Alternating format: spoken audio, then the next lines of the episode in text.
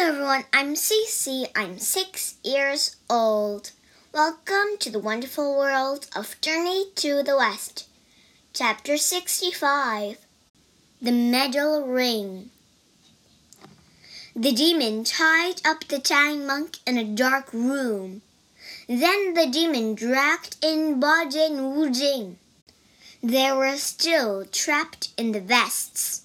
The demon dumped them in a corner and approached the monk.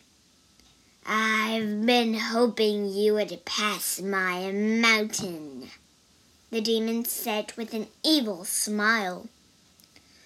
Please let us go, said the Tang monk. We are trying to reach the Western Paradise.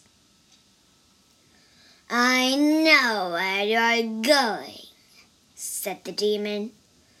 I also know that I will live forever if I eat you. Who are you? demanded Wu Jing from the corner. The demon turned to face him. I am one horn buffalo.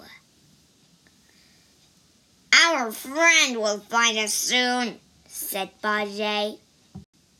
He is very powerful.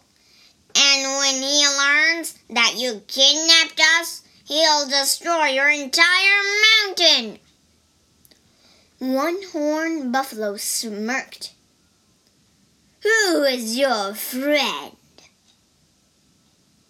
His name is Sun Wukong, said Bajie. The demon's smirk disappeared. Is he the Sun Wukong who caused uh, trouble in heaven? The demon sounded nervous.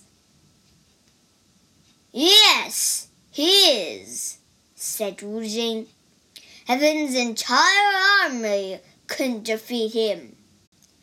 Even the Jade Emperor is afraid of him, Bajie added. One horned buffalo stood taller. Well, I'm not afraid of him. The demon walked out of the room. Once he was away from the others, though, he grew worried again.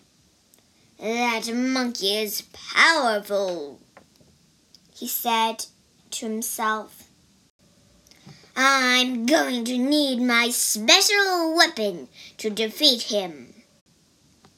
He lifted his sleeve, re revealing a metal ring around his arm. Carrying food, Wukong returned to where he left his friends. When he didn't see them, he looked up toward the monastery. The building was gone. In its place was a dark cave.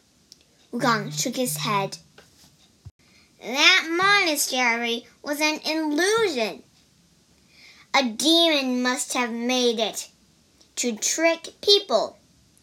He stamped his foot.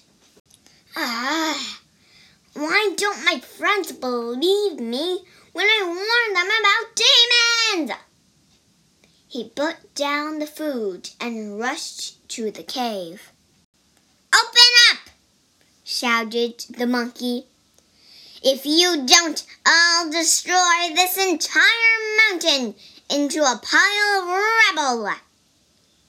The door flew open, and one horned buffalo stepped out. Why are you yelling? demanded the demon. It's rude. Release my friends, yelled Wukong. No, one horned buffalo folded his arms. I'm not going to release your friends. They're criminals. They stole my valuable silk vests. That's a lie, said Wukong. The Tang monk is a good and honest man. He would never steal. I can't believe you will even suggest It was the pig, said the demon. Oh. The monkey scratched his head. Well, then, I believe you. But that doesn't matter. Wukong pulled out his iron bar and swung it at the demon. One horned buffalo dodged the bar, which smashed into the mountainside. Rocks exploded and tumbled down the mountain slope. The demon glared at Wukong. I remember you. The Jade Emperor might fear you, but I don't. He rushed at Wukong. The monkey swung his iron bar again. The demon blocked it with his arm. Bang! Ow! cried One Horned Buffalo, rubbing his arm. He fell to his knees and turned his back to the monkey. My iron bar is not an ordinary weapon, said Wukong. It's extremely heavy. He noticed the demon reaching up his sleeve. What are you doing? One horned buffalo spun round, holding up the metal ring. Instantly, Wukong felt himself being pulled, being pushed toward the ring. Using all of his strength, the monkey leaped into the air but the bar was ripped from his hands. It flew into the metal ring and vanished. 在注释里，我们学两个单词。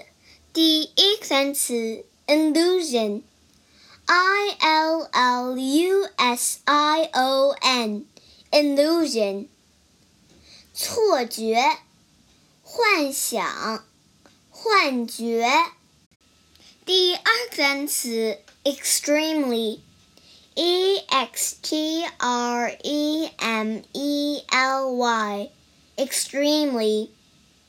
非常，非常的，极端的。